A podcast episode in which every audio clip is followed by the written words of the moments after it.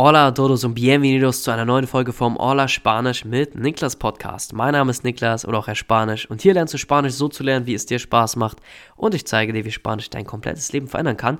Und in dieser Folge sprechen wir mal über einer meiner lustigsten und gleichzeitig aufregendsten Reisen nach Spanien. Und zwar war es so, dass ich damals, das war im Jahr 2019, einen Kumpel von mir besucht habe und zwar Yusuf. Äh, Yusuf und ich kennen uns tatsächlich durch YouTube, das war ganz lustig. Er hat nämlich damals, auch zu der Zeit, wo ich ihn dann besucht habe, äh, als Au pair gearbeitet in Spanien und hat dazu YouTube-Videos gemacht. Und ich hatte mich irgendwann mal auch zu der Zeit, ein bisschen davor, für das Thema Au pair interessiert, weil ich wollte mal nach Spanien gehen und hatte geguckt, was gibt es da für Möglichkeiten, Work and Travel, Au pair, äh, Auslandssemester, Auslandsjahr machen. Hatte einfach mal geschaut und bin dann auf seinen YouTube-Kanal gestoßen wir haben uns dann äh, auf Facebook noch, damals ne, auf Facebook, also die Leute, die so in meiner Altersgruppe sind oder ein bisschen älter, die kennen das bestimmt noch auf Facebook zu schreiben. Und da haben wir uns dann auf Facebook ein bisschen ausgetauscht und dann auch äh, ein paar Mal getroffen. Er war zufälligerweise eine Woche später in Berlin. Damals habe ich ja noch in Berlin gelebt. Ja, genau. Und haben uns dann in Berlin getroffen, gut verstanden. Und dann war es so, dass er nach Spanien gegangen ist, ein bisschen später, also halt im Jahr 2019. Und dass ich ihn dort dann in Spanien besucht habe. Also Yusuf an dich, falls du das, äh, diese Podcast-Folge zufälligerweise auch hörst, schöne Grüße an dich. Ja, und äh, zu dieser Zeit war ich auch mitten in meinen Abi-Prüfungen, war ganz lustig. Ich hatte, glaube ich, einen Monat äh, Pause, hatte schon ein paar Abi-Prüfungen gemacht und habe mir dann gedacht, komm, besuche ich ihn mal. Wir hatten es irgendwie abgesprochen, Zeitfenster war da. Da dachte ich mir, ich brauche mal ein bisschen Pause von den Prüfungen und dann bin ich halt für ein paar Tage zu ihm gereist. Das war sehr, sehr besonders, denn es war das erste Mal, dass ich alleine in Spanien war. Ich war davor zweimal bereits in Spanien, einmal äh, oder beide Male mit meiner Klasse für einen Schüleraustausch. Einerseits, glaube ich, als ich 15 war und dann nochmal, als ich 17 war. Also zweimal äh, mit meiner Klasse und dann war es das erste Mal, dass ich alleine in Spanien war. Da hat es auch direkt sehr, sehr lustig angefangen. Also ich war, ähm, wie gesagt, dann in Madrid, habe ihn in Madrid besucht, weil er zu der Zeit als Au pair in Madrid gearbeitet hat und bin am Flughafen angekommen und hatte mir ein Airbnb in der Stadt gebucht. So, dann bin ich am Flughafen angekommen und wollte die äh, Vermieterin anrufen und ihr sagen, ja, ich bin jetzt zu Hause oder ich bin jetzt am Flughafen, können Sie mir dann die Informationen schicken, wohin ich muss und so weiter und so fort. Und dann rufe ich sie an und äh, ist voll laut im Hintergrund, als ich sie angerufen habe bei ihr und äh, sie hat Spanisch gesprochen und habe ich mit ihr auf Englisch geredet, weil mein Spanisch damals noch nicht allzu gut oder so gut war. Und bei so einer Situation ist es so, da möchte man es lieber ja schnell klären.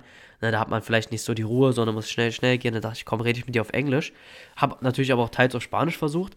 Und sie hat mich nicht verstanden, nicht verstanden. Wir haben kurz aneinander vorbeigeredet und dann hat sie auf einmal aufgelegt. So. Und da habe ich überlegt, was mache ich jetzt? Ich hatte die Adresse, aber ich wusste nicht, wie ich in das Airbnb komme oder wie genau die Haustür aussieht. Also jeder, der von euch schon mal über Airbnb gebucht hat, ihr kriegt ja die genauen Informationen, wie ihr in das Haus reinkommt, wo das genau ist äh, und, ist und so weiter, wenn ihr halt dann dort seid, wenn ihr es gebucht habt.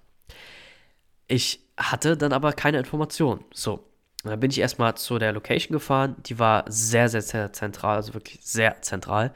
War ähm, direkt eine Nebenstraße von der Puerta del Sol. An alle Leute, die schon mal in Madrid waren, wissen, wovon ich rede. Das ist wirklich im kompletten Stadtzentrum, also sehr, sehr krass in der Mitte.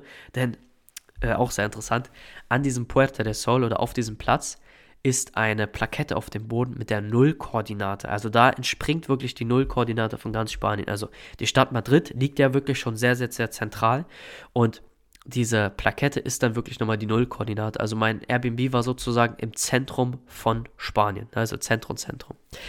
Genau, ja, und äh, dann bin ich angekommen und hatte immer noch keine Ahnung, wie ich in meine äh, mein Airbnb komme und mein Akku ging auch langsam leer.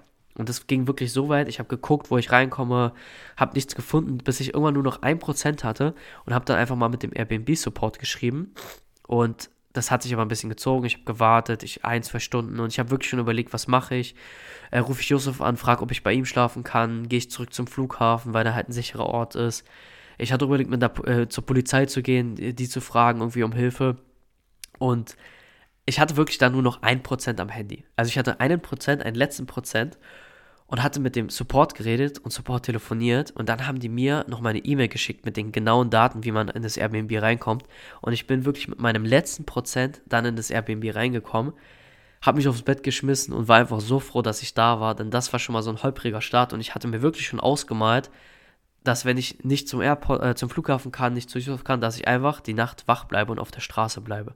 Mich irgendwo in McDonalds oder was weiß ich setze und einfach so lange wach bleibe, bis ich eine Antwort bekomme. Aber Gott sei Dank musste ich das natürlich nicht, bin dann in mein Airbnb gekommen.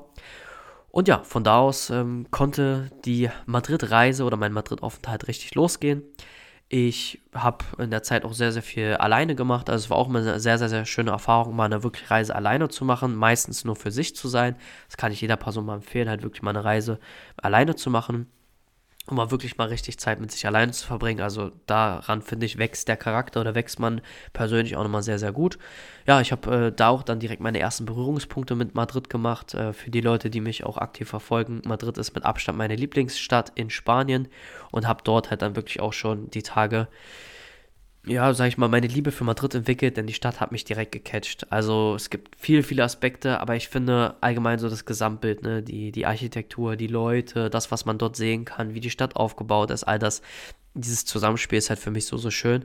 Und ich konnte halt schon in diesen Tagen, dann weil ich auch viel alleine war, sehr, sehr viele Erfahrungen machen oder sehr viel sehen. Ich hatte zum Beispiel mal so eine Walking-Tour gemacht. Also da triffst du dich in der Stadt, im Zentrum und läufst dann einfach mit so einem Tourguide an gewissen ähm, Denkmälern oder interessanten Orten vorbei, Gebäuden und die Person erzählt dann halt immer ein bisschen was dazu und das hatte ich dann halt auch gemacht.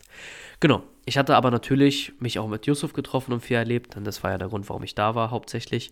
Und ja, wir haben auch sehr, sehr viel Zeit verbracht und das große Highlight oder so war, dass wir eines Abends, das war sogar, glaube ich, einer der letzten, der vorletzte Abend oder so, dass wir bei ihm im Viertel, der hat ein bisschen außerhalb gelebt, bei ihm im Viertel auf einem Berg waren. Also Madrid ist eigentlich relativ flach, da gibt es jetzt nicht viele Berge, aber wenn man halt außerhalb geht, gibt es schon ein paar Hügel bis Erhöhungen. Und da waren wir da, haben äh, so Deep Talks geführt, haben über Gott und die Welt geredet, ne, über alle möglichen Sachen.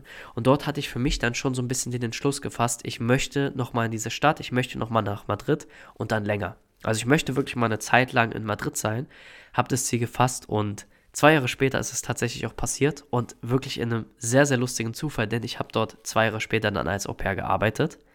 Ich habe in der gleichen Familie wie Yusuf gearbeitet und habe dann im gleichen Bezirk oder im gleichen Viertel wie er gelebt. Ja, also genau das gleiche eigentlich wie er gemacht und bin halt zwei Jahre später dann in Madrid gewesen. Ja, genau das, was ich mir damals gewünscht hatte, auf diesem Berg oder worüber wir uns auch unterhalten hatten. Der hatte mir, glaube ich, auch zugesprochen und meinte, ich soll das machen, weil das voll die coole Zeit ist, voll coole Erfahrung wenn man halt super viel erleben kann und zwei Jahre später konnte ich das Gott sei Dank machen.